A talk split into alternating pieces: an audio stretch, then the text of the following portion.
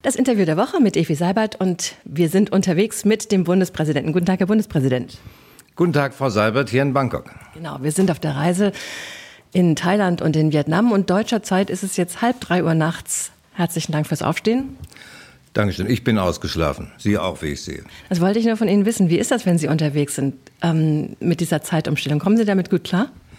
Es äh, war leichter in der Zeit als Außenminister, weil ich schlicht und einfach mehr gereist bin über die Zeitzonen hinweg. Da gewöhnt man sich ein bisschen dran oder sagen wir besser, Jetlags gewöhnt man sich ab.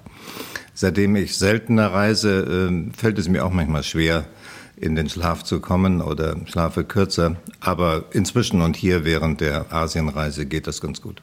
Auf diesen Reisen treffen Sie und diesmal auch natürlich viele wirtschaftliche und politische Gesprächspartner. Darüber sprechen wir gleich. Sie sehen aber auch Paläste von innen. Sie haben zum Beispiel den japanischen Kaiser mal getroffen. Hier haben Sie den thailändischen König getroffen. Den kennen wir auch in Deutschland. Der macht auch in Deutschland Schlagzeilen. Worüber haben Sie denn mit dem gesprochen?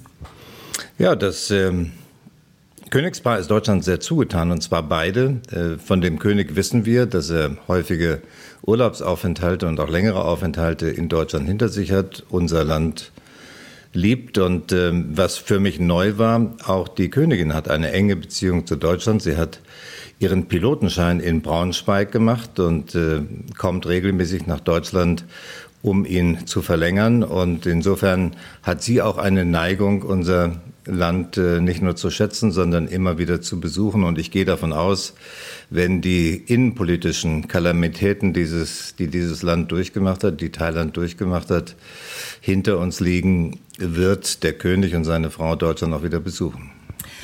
Wenn Sie mit Ministerpräsidenten sprechen, das haben Sie auch hier getan in Thailand, dann sprechen Sie natürlich auch die Menschenrechte an.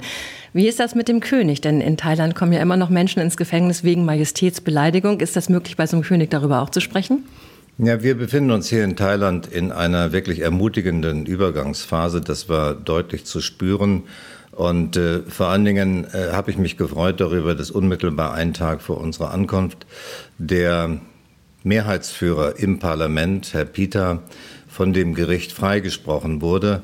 Und das zeigt, glaube ich, eine, eine Botschaft, die von Thailand ausgeht, dass man sich stärker wieder der Welt, der Demokratie öffnet und man hier nach, einer, nach einem Übergang sucht, der sozusagen die alten Eliten versöhnt mit den neuen, aufstrebenden demokratischen Parteien, vor allen Dingen der jüngeren Generation. Und äh, das war auch im Gespräch des, mit dem Ministerpräsidenten erkennbar. Sehr ausdrücklich hat er sich ausgesprochen für die Wahrung der Menschenrechte. Aber ich hatte ja nach dem König gefragt. Also kann man mit dem König auch so darüber sprechen oder bleibt es dann dabei, dass man unpolitisch und über andere Dinge spricht? Überhaupt nicht. Ich habe meiner Freude darüber Ausdruck gegeben, dass der Mehrheitsführer der Partei, die jetzt in der Opposition im Parlament ist, ähm, freigesprochen worden ist äh, von den Gerichten. Das hat der König zur Kenntnis genommen. Auch äh, mein Hinweis darauf, dass äh, von diesem Urteil eine gute Botschaft für Thailand in die Welt geht. Eigentlich sind Sie hier in dieser Region ja schon Dauergast. In den Nachbarstaaten haben Sie in den letzten Jahren jede Menge Besuche auch abgestattet, um Deutschlands Beziehungen zu den Partnerländern Chinas zu intensivieren. Hat sich da was getan während dieser Zeit, während dieser Besuche? Wie wird das wahrgenommen? Kommt das gut in der Region an, dass wir hier uns tatsächlich bemühen, Partnerschaften zu intensivieren oder sie auch neu aufzubauen? Ich fand immer, dass wir in Deutschland diese Region völlig unterschätzt haben. Wenn ich zurückdenke an meinen ersten Vietnam-Besuch vor vielen, vielen Jahren, da waren die Straßen in Ho Chi Minh-Stadt in Saigon auch schon verstopft, aber sie waren verstopft von Fahrrädern. Beim zweiten Besuch äh, waren immer noch Fahrräder da, aber vor allen Dingen durch Mopeds und Roller ersetzt. Wenn Sie heute in Ho Chi Minh-Stadt sind, ähm, sind die Staus nicht mehr wegen Fahrrädern und Rollern dort, sondern wegen äh, der Autos, die die äh, Straßen, die auf den Straßen unterwegs sind. Also schon das ist ein äußerer Eindruck, ähm, der darauf hinweist, was diese Region geschafft hat. Und dasselbe könnte man für Thailand sagen. Also aufstrebende Wirtschaften, um die wir uns äh, zu kümmern haben. Und man darf ja nicht ganz vergessen, das ist für die Staaten hier in der Region in Südostasien mit einem so großen Nachbar wie China keine einfache Situation gegen die Machtansprüche,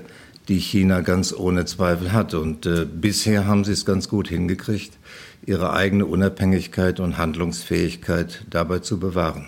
Ein Punkt auf Ihrer Vietnamreise waren Gespräche eben auch mit Vietnamesen, die gerne zu uns als Fachkräfte kommen wollen. Wir brauchen auch dringend solche Fachkräfte bei uns.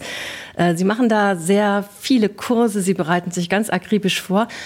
Gegenfrage, bräuchten wir Deutschen eventuell auch Kurse, zum Beispiel in Sachen Willkommenskultur, denn einige von denen haben hinterher auch erzählt, dass sie schon in Deutschland waren und es trotzdem nicht sehr einfach ist, in Deutschland anzukommen. Und wenn es, wenn man sich Studien anguckt, Umfragen unter Fachkräften, dann ist Deutschland da nicht beliebt. Wir rangieren da auf den hinteren Plätzen. Was, was können wir tun, damit wir beliebter werden, auch zum Beispiel für Vietnamesen zu uns zu kommen? Ja, wir sollten nicht unterschätzen, dass äh, die Debatten, die in Deutschland geführt werden, äh, auch hier ankommen. Wir kriegen ja nicht nur manche kritische Nachfragen aus dem europäischen Ausland über das, was sich äh, in Umfragen niederschlägt, was äh, die Radikalisierung der politischen Verhältnisse in Deutschland angeht, sondern auch hier schaut man ja sehr sorgfältig darauf, ob Fachkräfte, die zuwandern, auch willkommen sind. Ich habe aber den Eindruck, dass das Vertrauen in Deutschland nach wie vor sehr groß ist. Die Glaubwürdigkeit deutscher Politik, gerade auch durch unsere verstärkte Zuwendung gegenüber diesem südostasiatischen Raum, ähm, die Glaubwürdigkeit äh, nach wie vor sehr hoch ist. Insofern glaube ich nicht, dass das ein einschränkender Faktor sein wird, sondern es wird eher darum gehen, politisch zu werben, äh, um diese Länder äh, gleichzeitig Vorsorge dafür zu treffen, dass die Menschen, die, du, die zu uns kommen, nicht unvorbereitet kommen.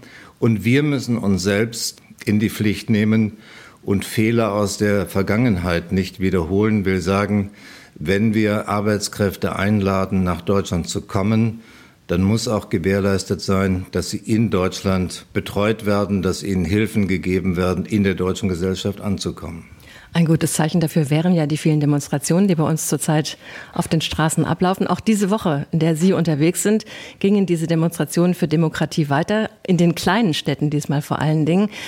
Das haben Sie sicherlich auch beobachtet. Glauben Sie, dass das eine neue dauerhafte Bewegung wird? Weil viele fragen sich jetzt ja, wie geht es jetzt weiter? Das ist jetzt der Punkt. Und die Frage ist richtig gestellt, weil ich freue mich darüber und bin dankbar, dass äh, die demokratische Mitte unserer Gesellschaft äh, aufgewacht ist, sich öffentlich äußert, deutlich macht, dass äh, nicht die lautstarken Verächter von der Demokratie in der Mehrheit sind, sondern die meisten Menschen in unserem Lande in Demokratie, in Freiheit, in Rechtsstaat weiterhin leben wollen und bereit sind, auch dafür öffentlich einzutreten. Das ist gut. Und es ist auch gut, dass nicht nur Demonstrationen am Brandenburger Tor stattfinden, sondern am ersten Wochenende in allen deutschen Großstädten und mittlerweile auch in kleineren und mittleren Städten.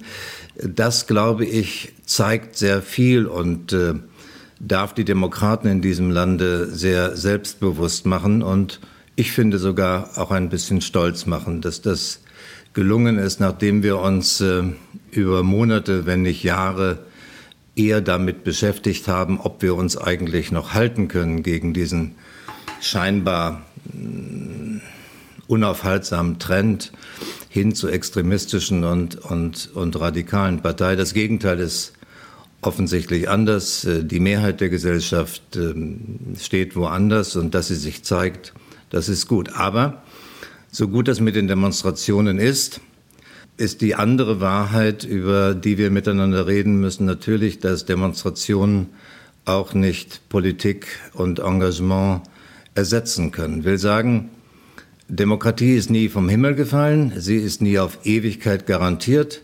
Sie lebt am Ende vom Engagement ihrer Bürgerinnen und Bürger und das auf allen Ebenen. Und deshalb plädiere ich dafür, dass diejenigen, die unzufrieden sind, nicht nur den Fernseher abschalten, äh, Abstand zur Politik suchen, sondern sich tatsächlich auch überlegen, wo kann ich meinen eigenen Beitrag leisten, um in dieser Gesellschaft das zu verbessern, was noch nicht gut ist. Und die Möglichkeiten dazu sind, glaube ich, in keinem Land so groß wie in diesem. Und das beginnt ja auch nicht erst in der Landespolitik und in der Bundespolitik. Im Gegenteil, Gerade auf der kommunalen Ebene, in den Städten, auch in den kleineren Gemeinden werden ja händeringend Leute gesucht, die Verantwortung übernehmen. Und deshalb würde mich freuen, äh, wenn die Bereitschaft dazu auch auf der unteren örtlichen Ebene sich wieder stärker zu engagieren, nicht nur in der Sofaecke zu sitzen und zu schimpfen, sondern tatsächlich etwas zu tun, wenn die Bereitschaft dazu wieder größer werden könnte. Das setzt allerdings auch voraus, dass wir mit denen, die, die in die Verantwortung gehen, auch anders umgehen. Mhm. Ich habe es so oft beim Treffen mit Bürgermeistern und Gemeindevertretern gehört und erlebt, dass sie sagen, ähm, es fällt einem ja nicht leicht mit Blick auf die eigene Familie, die häufigen Abwesenheitszeiten wegen Gemeinderatssitzungen, Ausschusssitzungen, die eigene Familie zu vernachlässigen. Aber wenn ich das tue und dafür dann auch auf der örtlichen Ebene noch jeden Tag beschimpft werde, ähm, dann fällt dieses Engagement noch schwerer. Wir sollten umgekehrt rangehen und es den Menschen einfacher machen, in die Verantwortung zu gehen und äh, das Engagement tatsächlich auch zu zeigen. Ich bin jedenfalls dankbar und äh, unternehme und äh, nutze jede Möglichkeit, um denen den Rücken zu stärken, die sich für andere in dieser Gesellschaft engagieren. Das Interview der Woche mit dem Bundespräsidenten. Eine Frage hätte ich noch zum Hintergrund. Worauf führen Sie denn diese große Unzufriedenheit zurück. Wir sind jetzt hier ja in Ländern, in denen die Leute weniger Geld haben, weniger Rechte haben, in denen es insgesamt vielleicht nicht so gut geht. Wir zu Hause, uns geht es uns eigentlich relativ gut und sind trotzdem unglaublich unzufrieden. Worauf führen Sie das zurück? Geht es uns zu gut? Es geht uns nicht zu gut, aber wir haben natürlich jetzt eine Phase von fast 20 Jahren hinter uns, in denen es wirtschaftlich immer nur aufwärts ging. Und die Vorstellung davon, dass eine solche Entwicklung auch mal einen Knick bekommen könnte, war in Teilen der Gesellschaft äh, nicht oder nicht mehr vorhanden. Ähm, das Entscheidende, glaube ich, aber, aber ist, dass parallel zu dieser Entwicklung wir tatsächlich eine Abfolge von Krisen hinter uns haben, die bei großen Teilen der Bevölkerung den Eindruck hinterlassen hat, wir kommen da nicht mehr raus. Wenn ich zurückdenke an die Zeit, in der, in der ich aktiv in, bin in Politik, dann war es die große Wirtschafts- und Finanzkrise 2008, 2009. Es war die Eurokrise der Jahre 2010, 2011 folgende. Wir haben hart diskutiert über Migrationszuwanderung 2016. Wir haben, wir haben wirtschaftliche Eintrübungen nach der Pandemie gehabt, dann kam Ukraine-Krieg, jetzt Nahostkrieg. Ich zähle es nur auf, um zu sagen, das ist natürlich auch eine Sondersituation, bei, viele, bei der viele den Eindruck haben können, äh, da gerät uns etwas außer Kontrolle oder ist jedenfalls Ursache für dauerhafte Verunsicherung da. Und deshalb sage ich, das ist eine Gesellschaft unter Dauerstress, bei der mich im Grunde genommen kaum überrascht, dass das auch Unsicherheit und Unzufriedenheit hinterlässt. Aber das bedeutet doch nicht, dass man sich im Ton so vergreift, weil wir haben ja auch die Kontrolle über den Ton verloren. Es ist ja wirklich aggressiv und Wut, was da zustande kommt. Das muss ja nicht unbedingt sein.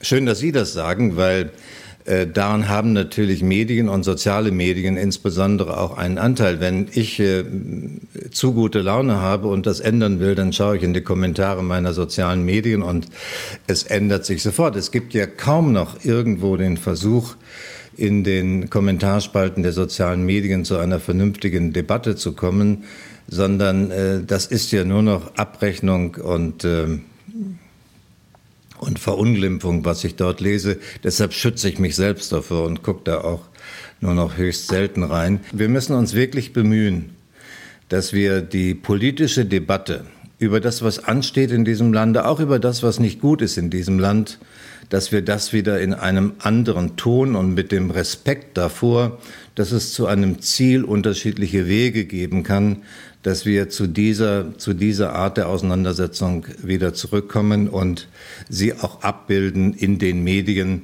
die sich den Qualitätsmedien zurechnen.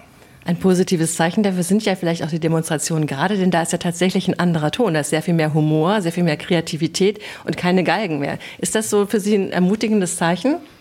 Eindeutig ja. Deshalb habe ich vorhin auch gesagt, ich bin, ich bin froh darüber, was sich auf den Straßen zuletzt gezeigt hat, bedankbar dafür, dass die Debatte nicht einfach in eine falsche Richtung weiterläuft, sondern dass es ein wirkliches Gegengewicht gibt. Und äh, die Botschaft, die von diesen Demonstrationen, öffentlichen Debatten, die sie mittlerweile ausgelöst haben, ist ja die, dass äh, eine Grenze gezogen wird, eine Grenze, jenseits derer sozusagen der antidemokratische Abgrund besteht, diesseits nicht das Paradies, aber immerhin die Offenheit, in der wir die Zukunft miteinander gestalten können. Und das kann ja Mut machen, das kann Zuversicht machen. Und wenn wir auf die eigene Vergangenheit zurückblicken, dann haben wir ja viele Krisen in der Vergangenheit gehabt, aber wir haben sie im Umgang miteinander mit Anstand und äh, wirtschaftlich am Ende auch mit Erfolg überstanden, haben uns da herausgearbeitet. Deshalb der Blick auf die Vergangenheit und das Bestehen von Herausforderungen auf der einen Seite und eine neue, selbstbewusste demokratische Mitte, Jung und Alt, Stadt und Land in diesem Land, das gibt mir jedenfalls Zuversicht. Wir bekommen diese Woche auch neue Parteien. Also ähm, jetzt am Wochenende ist der Gründungsparteitag der neuen Partei von Sarah Wagenknecht. Auf dem rechten Rand formiert sich eine neue Partei rund um den früheren Verfassungschef Maaßen. Wie sehen Sie das? Was hat das für Auswirkungen für unsere Demokratie? Zerfasern da noch mehr Stimmen an den Rändern oder aber stärkt es die Mitte? Es zeigt jedenfalls den Ehrgeiz vieler, die bestehende Unzufriedenheit in dieser Gesellschaft abzugreifen und in parteipolitische Vorteile umzumünzen. Ob das der Demokratie nützt, weiß ich nicht. Äh, das wird auch abzuwarten sein. Äh, mehr Parteien bedeuten nicht automatisch mehr Demokratie, sondern es hängt eher davon ab, äh, wie sich die Parteien und ihre Repräsentanten in der Öffentlichkeit und in den politischen Debatten dieser Gesellschaft verhalten. Das Interview der Woche mit dem Bundespräsidenten. Jetzt kommen die ganz großen Herausforderungen auf internationaler Ebene eventuell auf uns zu. Diese Woche hat Donald Trump auch in New Hampshire gewonnen. Das heißt, höchstwahrscheinlich wird er der Kandidat der Republikaner. Welche Sorgen haben Sie vor einer zweiten Amtszeit von Donald Trump, auch für uns in Deutschland? Na, ich glaube, wir müssen mit dieser Debatte auch anders und äh, mit mehr Rücksicht auf die amerikanischen Verhältnisse umgehen. Ich glaube, wir dürfen sagen, dass wir in Joe Biden einen wirklichen Freund haben. Äh, nicht nur jemand, der die transatlantische Zusammenarbeit fördert, sondern der sich auch Deutschland sehr zugetan fühlt, der mit dem deutschen Bundeskanzler regelmäßig im Austausch ist. Ich kann diesen Eindruck der Freundschaft nur bestätigen nach dem letzten Gespräch, was ich am 6. Oktober mit ihm im Weißen Haus hatte.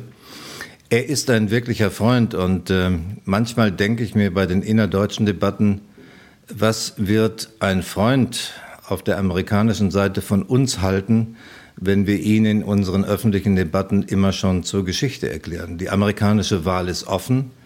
Die Republikaner mühen sich ab, ähm, einen geeigneten Kandidaten zu finden. Sollte es Trump am Ende sein und werden, dann wird es einen Wahlkampf gehen. Wie der ausgeht, das werden die amerikanischen Wählerinnen und Wähler entscheiden.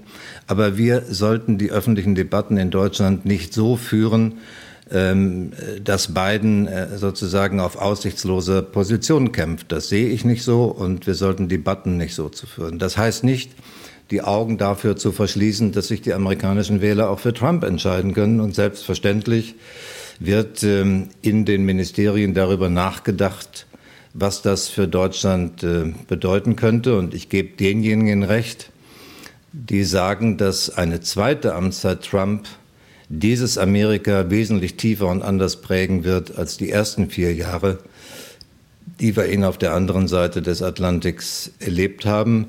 Das hat sicherheitspolitische Folgen, etwa wenn die Vereinigten Staaten sich nicht mehr in demselben Maße für die NATO engagieren oder sich sogar stärker zurückziehen, als das in der ersten Amtszeit von Trump der Fall war. Und völlig klar weiß ja jeder, das wird dann vermehrte Anstrengungen natürlich von den europäischen Partnern bedeuten. Aber machen wir uns nichts vor.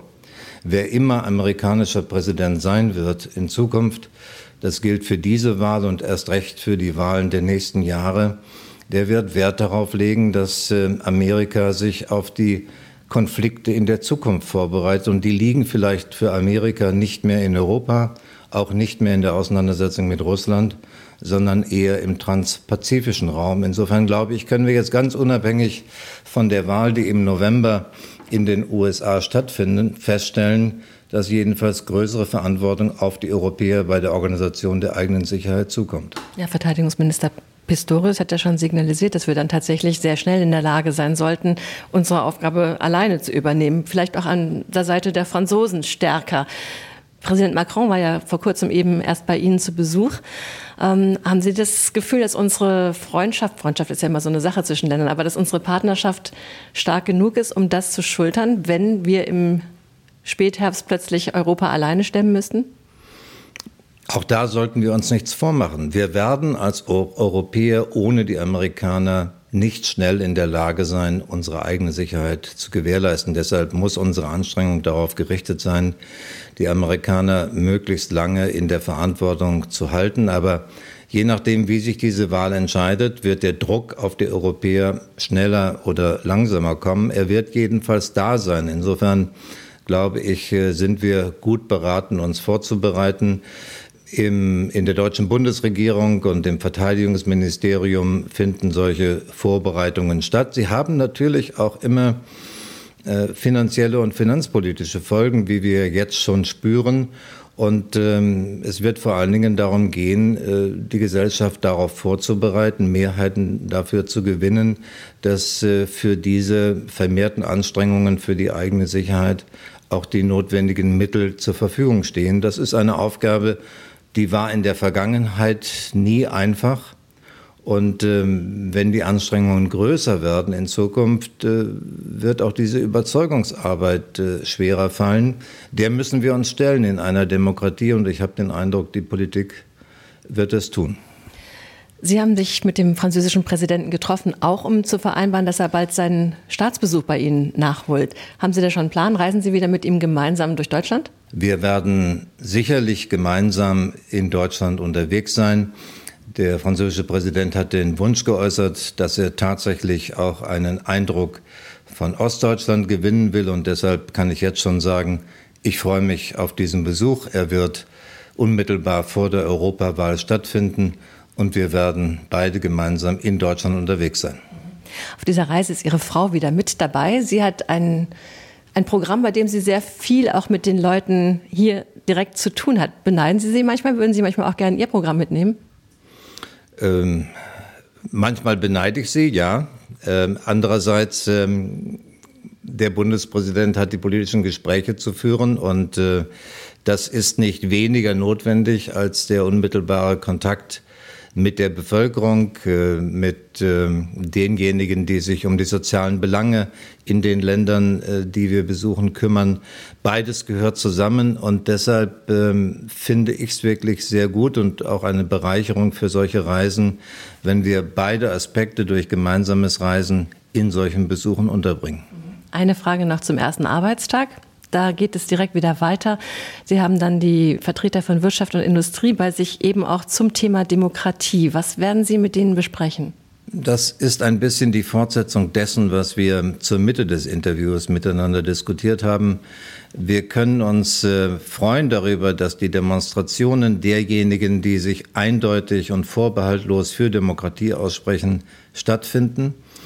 Aber sie werden am Ende auch in einen in eine Debatte übergehen müssen, die dauerhaftes Engagement zeigt. Und äh, es ist hier der Versuch im Gespräch mit Vertretern von Wirtschaft und Arbeit, es werden ja nicht nur Unternehmensvertreter und Wirtschaftsverbände dort sein, sondern auch Gewerkschaft und Betriebsräte. Es ist der Versuch zu zeigen, dass es bei allen Unterschieden, die man im Alltag von Arbeit und Wirtschaft erlebt, ein gemeinsames Interesse von beiden Seiten geben muss, sich für die Demokratie in diesem Lande zu engagieren. Vielen Dank, Herr Bundespräsident. Ich danke Ihnen.